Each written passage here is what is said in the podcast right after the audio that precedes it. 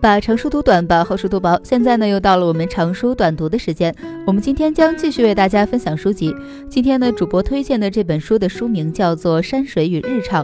这本随笔集呢，是由永嘉山水与北京日常两部分组成。山水部分主要是游记，涉及自然、风俗、植物等内容；日常部分呢，有饮食、饮评等在日常琐碎中写就的闲章。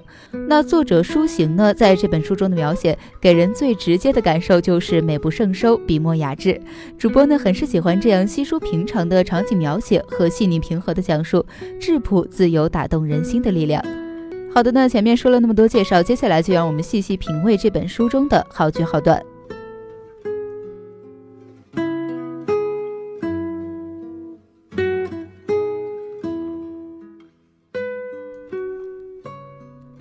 沿南山坡上山，两旁的梯状菜园改作梅园。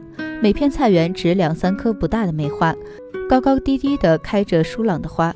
很快便走上低平的半山脊，半山脊一带的梅花植得繁密，几百株的样子，多是粉梅，本小色艳，着花的花束只有三分之一的样子，亭亭袅袅也足观了。这一带的梅花到盛花期应该会有小香雪海的盛况吧？这恐怕要等到正月中旬了。此时的山野已是一派春日气息，靠近梅花枝，深幽清寒的馨香沁人心脾。忽然想到顾英的“忽闻梅花思远人”。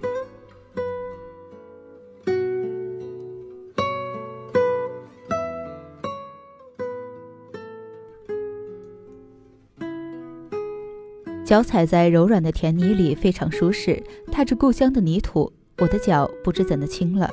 沿着山坡的土路往上走。道边水涧旁长着很多田野水苏、通泉草，通泉草很是优雅美丽。还惊喜地发现开着淡蓝小花的柔弱斑种草和可爱的球絮卷草。鼠曲草到处开着去年的黄花，也有不少新长出来的鼠曲草，使人忍不住想采它来做饼吃。偶见一点红，那充满夏意的花朵，极清纯的白花，然而更怀念它那红色的清甜果实。于我而言，这些都是有益的事物，我愿意花更长的时间凝望它们。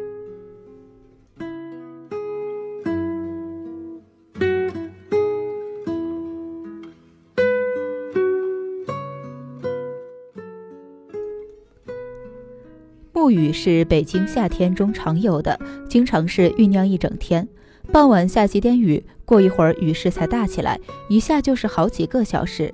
暮雨之后，空气通常很好，一洗平常的如热，人们得到了一夜好眠，外送一个冰镇的清晨。记得去年北京的雨也是集中在六月，七月一日也下了一场雨，让夜晚变得凉快。第二天早上，天空澄碧，太阳出来后，光点打在树叶上或建筑物的玻璃上，显得流光溢彩，凉风习习，有初秋味道。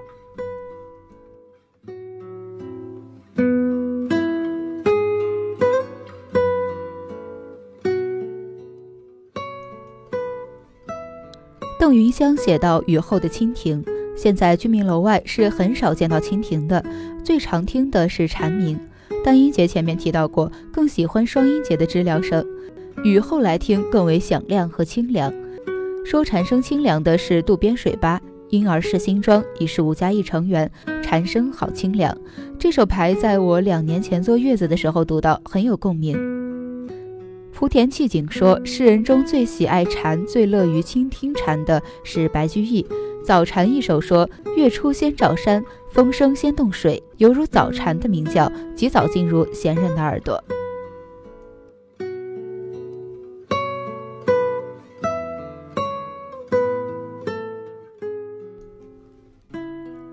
我们家剩下的大块豆腐，一般是做豆腐想吃。有时家里忙没空做，就淋酱油上去蘸酱吃。这种吃法叫做豆腐生。温州人喜欢各种生吃，把生吃的东西后缀一个字来命名这道菜。比如吃生螃蟹，这道菜就叫港蟹生。我们山家那时茶叶、稻谷、瓜果、蔬菜多自产，像豆腐这样挑担上卖的，就觉得很珍贵，也是格外的好吃。就想到丰子恺说的。我往往觉得山水间的生活，因为需要不变而菜根更香，豆腐更肥；因为寂寥而邻人更亲，却是。